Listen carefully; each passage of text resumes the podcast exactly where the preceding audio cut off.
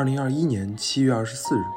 中共中央办公厅、国务院办公厅印发《关于进一步减轻义务教育阶段学生作业负担和校外培训负担的意见》，要求各地区各部门结合实际，认真的贯彻落实。同年十月，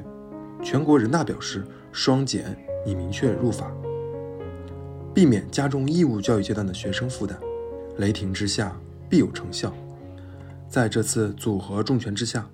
广大受教育的孩子们课业负担确实在短期内得到了很大程度的缓解。但是，在这些看得到的现象背后，还有一众群体，他们在负重前行。他们就是广大的教育行业从业者。虽然这些劳动者共同服务于孩子们，但他们却身处在不同的角色和岗位上。接下来，我将分两期。带领大家一同去探访教育工作者背后的一些辛酸苦甜。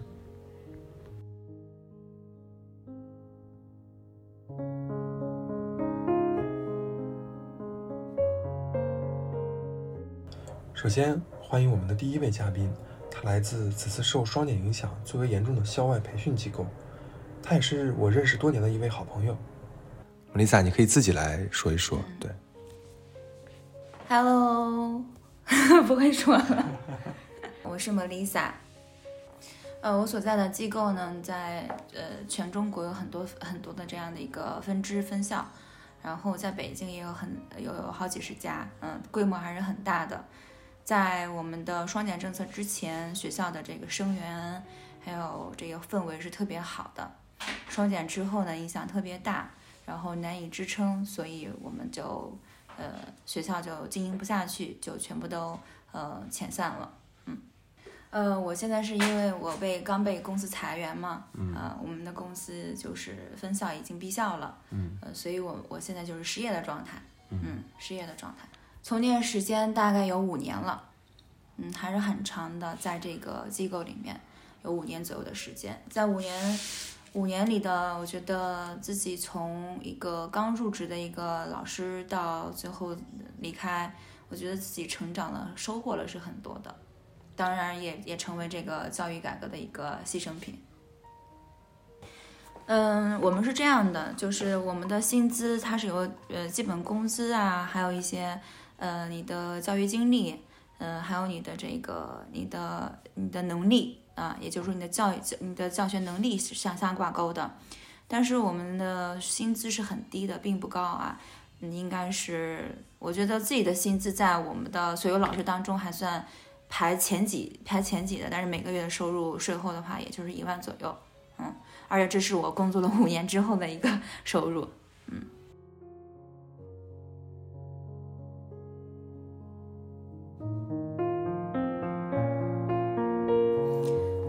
想单从这个这个社会关系这块方面来说一下，因为，呃，作为一个职场人员，嗯，在教育行业的话，跟其他的职场人员还是不太一样的，工作环境是完全不一样的。这里面就少了很多那种勾心斗角的这个问题和同事之间相处不愉快的问题，没有这么多的这个问题存在。因为我每天的工作就是维护好我们的家长，然后帮助我们学生成长啊，更多的是这两个方面。所以的话，我觉得。呃，在在这一层层面的话，我觉得自己没有那么多的烦恼，但更多的烦恼是来自于，比如说家长觉得学生没有进步啊，等等，是这方面的。然后就是作为一个老师，最大的快乐就是无非看到孩子们成长，嗯，觉得很骄傲，因为每个孩子都是不一样的，所以的话，对到每个孩子要用不同的教育方法和不同的方式去帮助他们。就是我的教育理念，就慢慢逐渐成了这样的一个教育理念了，形成了自己的一套这样的一个呃想法。相较于受影响最严重的校外培训机构外，此次我们还采访了另一个群体，他们是我们眼中常常感到很好奇的一部分群体，那就是国际学校。如果将双减比作是海啸，那可能校外培训机构更像是沙滩上的那种躺椅。国际学校呢，则像是躲在山上的一种别墅。来，让我们一起来探访第二位嘉宾，他所工作和生活的环境吧。大家好，我是雪碧，我是目前是一名呃北京一一所国际学校的呃小学老师。啊，首先要先谈一下我们的工作环境。我们的学校呢，它是一种也双轨制吧，反正是两种这种学习系统吧。一种就是国外的，完全是按照国外的那种教育路线，按照出国的那个呃标准来培训学习的；还另一种就是我们传统的那种教育，应试教育。所以它是两种教育体系并行。对于那种国际路线要出国的学啊这种课程的话，主要就是会学校会聘请外教啊来进行授课。开设科学校会开设对应的课程，啊聘请外籍老师来进行授课。那么对于传统的应试路线来说啊，就是由我们的本土的中教老师来负责。除了我要就是教授我们国内的啊学义务教育课程的内容，我还需要对帮助学生去落实好外教所教的内容。根据你的职称，第一年入校的话，每个老师会分一个等级，然后给你算课时费，然后再根据你上的课时数，然后这么算。所以也就是说，你带的课越多，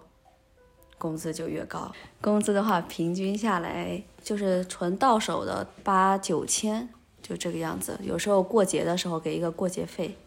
比如说国庆啊、元旦啊或者春节这种的。也我也会发一些小礼品之类的。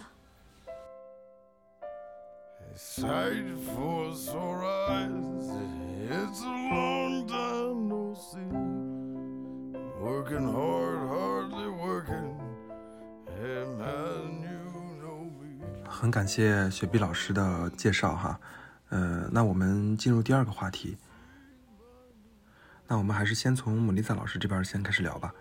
呃，据我所知，很多家长其实对培训机构所持的态度是褒贬不一的一个状态。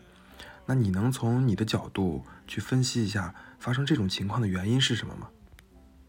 我所在的这个培训机构吧，它还是老师还是更多的去在教学方面的这个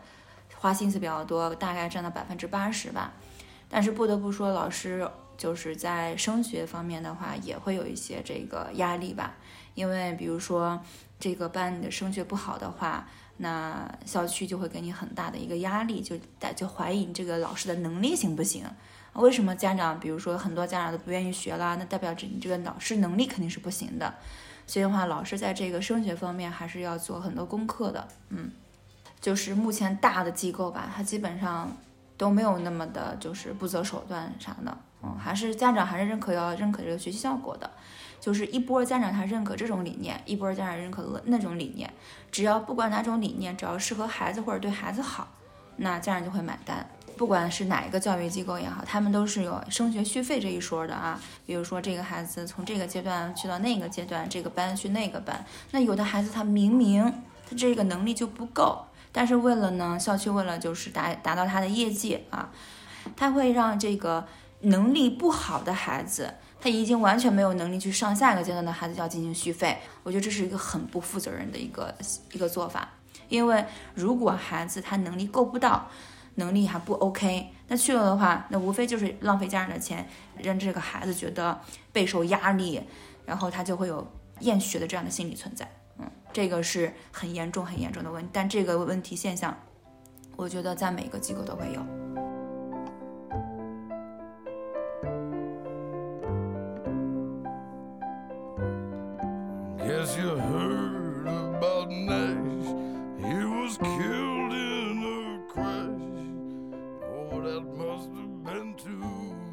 嗯，莫丽萨老师分析的很在理，确实是国家在一直强调教育的公益性，但是企业生存的需要和商业的根本目的似乎跟教育的本质又是一个天然的无解的矛盾体。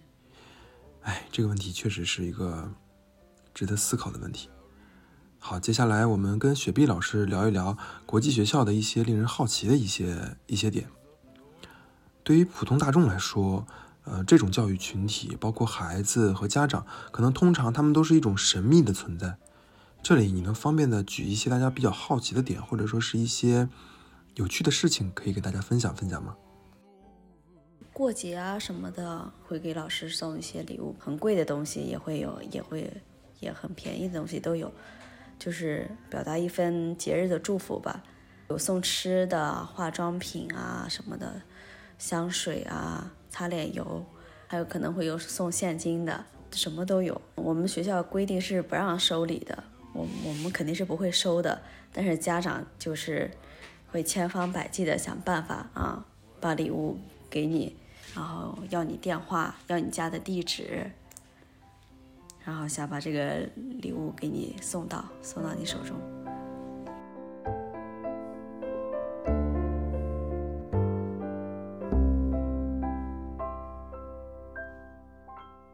啊，我记得有一次是刚那个带一带一届新生吧，然后刚入学的小朋友，然后家长就比较重视孩子在学校的情况，千方百次的想给我送礼，我一直都在拒绝。后来他说不行，我都订好了，这个东西必须得给你寄到，然后寄不到这东西就坏了。最后，嗯，然后他说，呃，那你给我个你家的地址吧，我给你寄过去。我左思右后想着不可不可以，如果一旦他知道了我家的地址以后，我觉得以后太可怕了。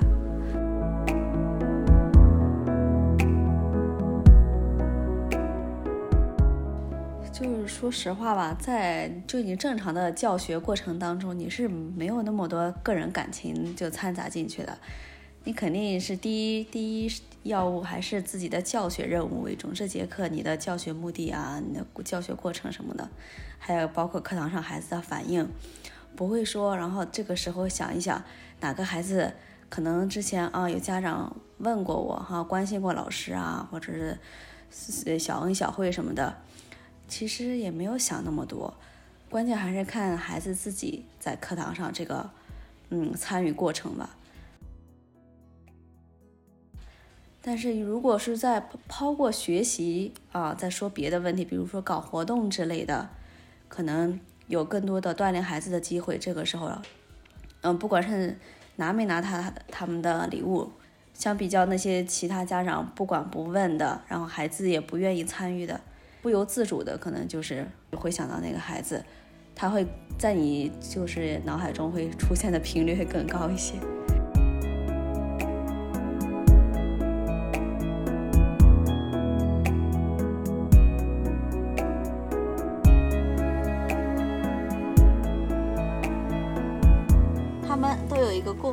就是非常有钱。每周五放学的时候，你能看到校门口各种各样的豪车，清一色的宝马呀、奥迪、奔驰或者保姆车，甚至还有各种颜色的跑车。有时候你还会从学生嘴里得知，不知道这次放假周末要回哪个家，因为他们的房子房产有好几处。可能这儿有别墅，那有大平层，可能就是我们这种工薪阶层可能几辈子都无法达到的高度。嗯，孩子们还会参加各种活动，不管是校内的还是校外的，他们的兴趣也非常广泛。嗯，从什么滑雪啊、冲浪啊、钢琴啊、围棋、各种乐器运动之类的，他们什么活动都会参加。并且能取得优异的成绩，获得证书之类的，都是那种区级、市级以上的。不同点就主要体现在对待孩子的学习方面。有一派家长吧，他就是，呃，对待孩子的学习特别上心，他还对孩子的各种嗯活社团活动也非常操心。不仅希望孩子要能够参加活动，锻炼自己。同时还要求孩子能够在各方面都取得优异的成绩。另一派家长呢吧，就是对孩子的学习不管不问，他们的心态可能就是说啊，我把钱交给学校了，你只要把我孩子看好了，不出安全事故就可以。就是从孩子们身上呢，孩子就是家长的一面镜子。从孩子对学习的态度上，就是从侧面反映了一这些中国的这些。富裕阶层不同的价值观，前者是通过知识改变命运，然后让他们拥有现在的优越的条件；而后者可能是抓住了市场上的一些机遇，后者可能认为知识重要，但是没有那么重要。作为做从我的职业角度出发，作为一个老师而言，我就是还是希望家长们能有一个正确的教育观，引导孩子啊不断学习，丰富自己，成长成为一个对社会有用的人。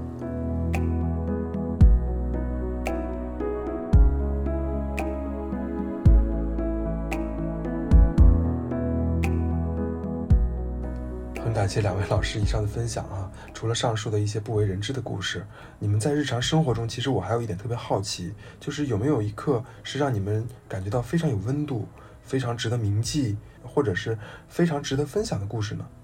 来，我们先请 Melissa 老师来先聊一聊吧。嗯，这个话题我特别特别喜欢，想回答，已经期待、期待、期待，也期待有这样的问题出现。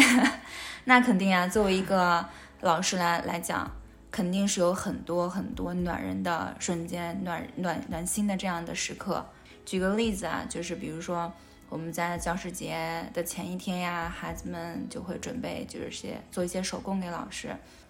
他做了一个做了也是做了一个手工，上面写着我心里的心里排名第一的最好的老师就是我。对我来说，就是当我上课之前收到这样的礼物的时候，我的。心里特别特别的温暖，而且这个孩子呢，他学习并不是很好，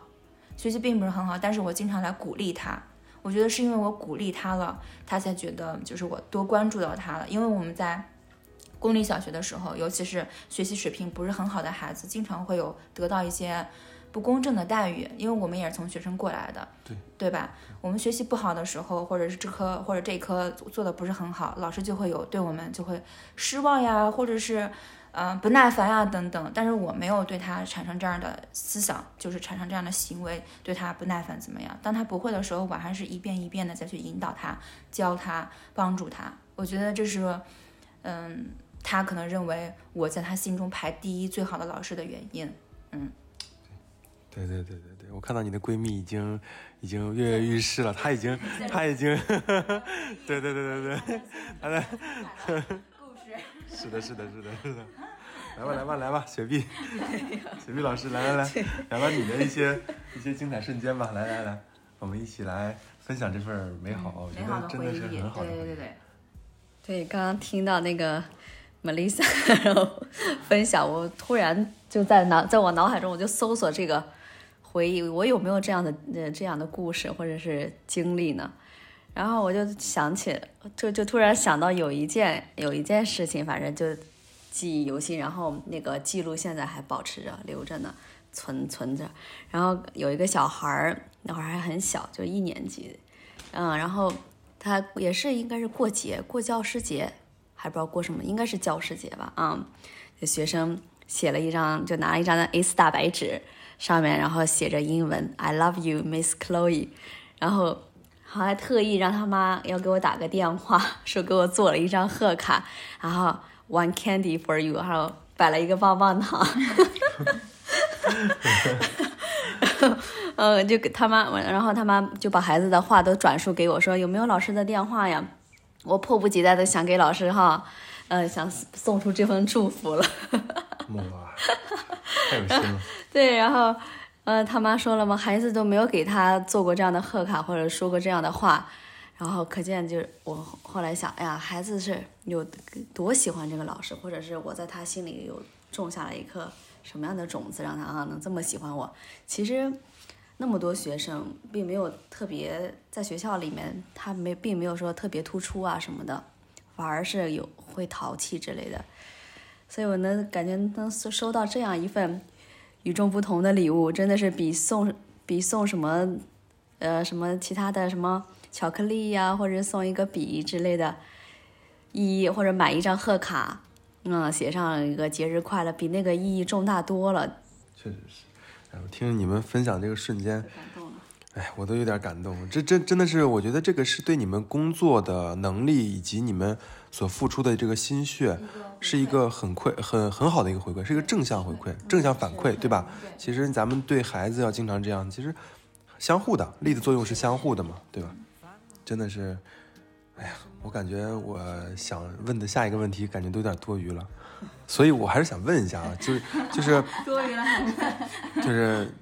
虽然说收入不是的传说中的那么高，但是呢，又有这么多的感动的一些画面，去不断的鼓励着你们，去安慰着你们。所以，迄今为止，你有没有后悔加入过这份行业，或者说是加入过这份这个队伍中去，教育行业的这个队伍中去？有没有说，也许你的能力可能去，嗯，做翻译啊，或者做更多的一些职业啊，也许可能会有很多的机会。嗯，去改变自己的命运，去实现自己的一些，呃，相对自由的一些一些状态。对，但是，可能教育这份岗位，让你担负的责任更大、更累，然后操的心也更多，而且甚至很多会遭受一些不理解和误解。嗯，对，最重要的收入可能也不是很高，所以你们有没有后悔过？可能我们先听听美丽萨的想法。对，我是没有后悔过，我很荣幸。就是能成为教培行业的一员哈，虽然说教培行业现在已经，呃，在走下坡路，但是我学到了的东西对我来个人来说是很很有意义的，嗯，我觉得是对我个人发展来说是很好的一个很好的一个导向，所以我从来不后悔加入教培行业，因为它让我更多的了解了孩子在做这样的行为的背后的原因是什么。让我也反思我自己。那我作为一个，嗯，作为一个老师和包括我作为一个家长，以后作为一个家长来好，那我对孩子应该更加的了解一些，包括他的这个心理的成长变化，他的智力的发生变化，他的运动运动的这个肢体的写发展等等，更了解了。那么我们对孩子的引导，对于我们，嗯，心我们自身的发展来说，是一个很好的一个帮助，就帮助很大。他虽然说挣不了很多钱。嗯，然后，但是他给了你的那种感觉是跟其他行业是不一样的，因为你只跟孩子们打交道，孩孩子们的生活还是很简单的，对，而且你能看到，就是你对孩子的帮助，让他真正成长的时候，你是特别有这个荣誉感的和这个，而且而且对自己这个信心的建立是很有帮助的，所以我从来不后悔加入这样的，加加入这个教培行业。去闪耀，驱散了孤独和寂寥，洒向黑暗的每一秒，体会吧。嗯嗯，雪碧呢？我吧，一半一半。一半一半，怎么讲？很拧巴。这怎么讲？分析一下，你是怎么想的？就是说，如果学校方面没有给你压力的话，就单纯的做教育的话，你觉得是挺好的。就是帮助孩子进步啊，嗯，呃，尤其是，就是不就怎么说呢？不要急功近利啊，要出成绩之类的。就因为每个孩子每个个体都不一样嘛，有差异的。呃，单嗯，你就是很简单的一份工作，其实，啊，你就是传传道授惑，嗯，解惑啊，就这个过程。对，授业。啊，传道授业 有点紧张，我雪碧感觉特别紧张。今天，对，他们他们可能通过这个听筒啊，可能感受不到，雪碧现在已经满脸通红，可能比我手中的这个苹果已经红的不分上下了。嗯，放轻松，放轻松，就是纯聊天。哎，讲到哪里呢？传道授业解惑，传道授业解惑者。对，就是如果你给他一个过程，不着急的话，还挺好的。嗯。但是如果一旦就是因为每次都有阶段性检测呀什么的，要出成绩啊，要评比啊，你就是孩子明明他也就是说达不到那个哈你的要求啊，平均分之类的，就是，老师也累，孩子也累，就是揠苗助长吧，非要出成绩，就这份工作就让你做的特别糟心。懂懂懂，其实学校我理解的更多的是一种通识教育，他可能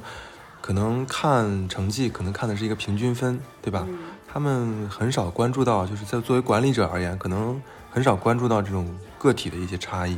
对吧？所以给老师们转变到老师身上以后，就会产生这种无形中产生这种很多一些分心，就到你对你对你的一些教学工作会造成一些很大的一些分心，也为难我们雪碧老师了哈。嗯，对对，挺好挺好。那梅丽莎老师，你对自己的未来你是怎么打算的？尤其是你现在在像你们那种那么大的机构都，呃，已经选择关闭 K 十二教育了，然后你也离开了这个从业了五年之久的一个公司，对，然后你的圈子啊什么的都需要从零去开始经营了，至少要。据我所知，可能很多老师已经面临着转型，工作的转型，或者是甚至是离开北京这样一座是非呃之地了，对吧？但是你是对自己的未来的规划是怎么样的？还是继续选择从事你所热爱的教育事业吗？还是说是对有什么规划？嗯，我觉得这规划到现在为止吧，就是刚开始的焦虑状态到现在，规划我的规划还不是特别明确。嗯嗯，但是目前情况的话，近两年还是会待在北京，还是从事我的教育行业。对，因为嗯，转行的话对我来说是一个很大的一个挑战，因为毕竟就是我这岁数也挺尴尬的，嗯。在面临即将面临三十岁哈，然后面临着要重新再改行啊，我觉得是很大的一个挑战。因为行业来讲的话，你不仅是改了行，而且还是换业，所以说这两个这两个你都改变，嗯，我觉得是一个巨大的一个挑战吧。因为都毕竟你做了其他工作，都不是自己的优势，嗯，所以目前情况下还是会做自己的这份教育工作。然后看看未来有没有别的这个选择，但是当前情况下应该就是这样的，嗯。那雪碧老师呢？这你也知道这大环境哈。对我们这些 大龄从业青年不是特别友好，是不是？对，是。嗯，就这么干着吧。雪碧老师很接地气儿啊，嗯，干着吧。其实雪碧老师是一个，呃，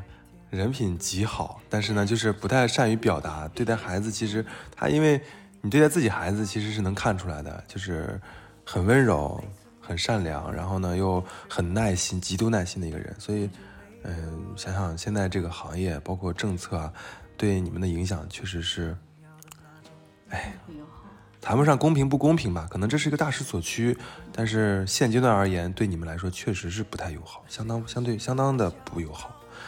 也祝福你们吧，对，也祝福你们转型成功，也祝福你们或者说是继续工作的这个工作顺利，好吧？然后也感谢你们参加我们的这次呃椰奶电台的采访，好吧？谢谢你们，谢谢，谢谢，我们跟观众们。啊，应该跟听众们一起道声再见吧！啊，谢谢大家的聆听，我们下次再见，Goodbye，雪碧老师，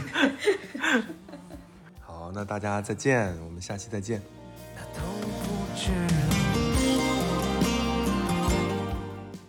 好的，明白了，就是你还没有莫丽萨挣的多呢。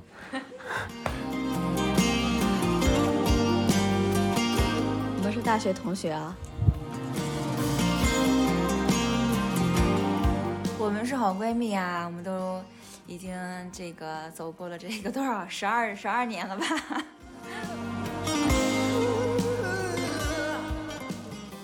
如果你想了解更多的话，呃，关于我，关于我们，或者关于椰奶电台的话，可以微信搜索关注我的个人公众号，呃，Lucky Jasmine，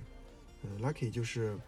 幸运的那个单词。L U C K Y，Jasmine 就是 J A S M I N E 那个茉莉的单词，呃，因为我有个可爱的女儿，她的名字叫茉莉，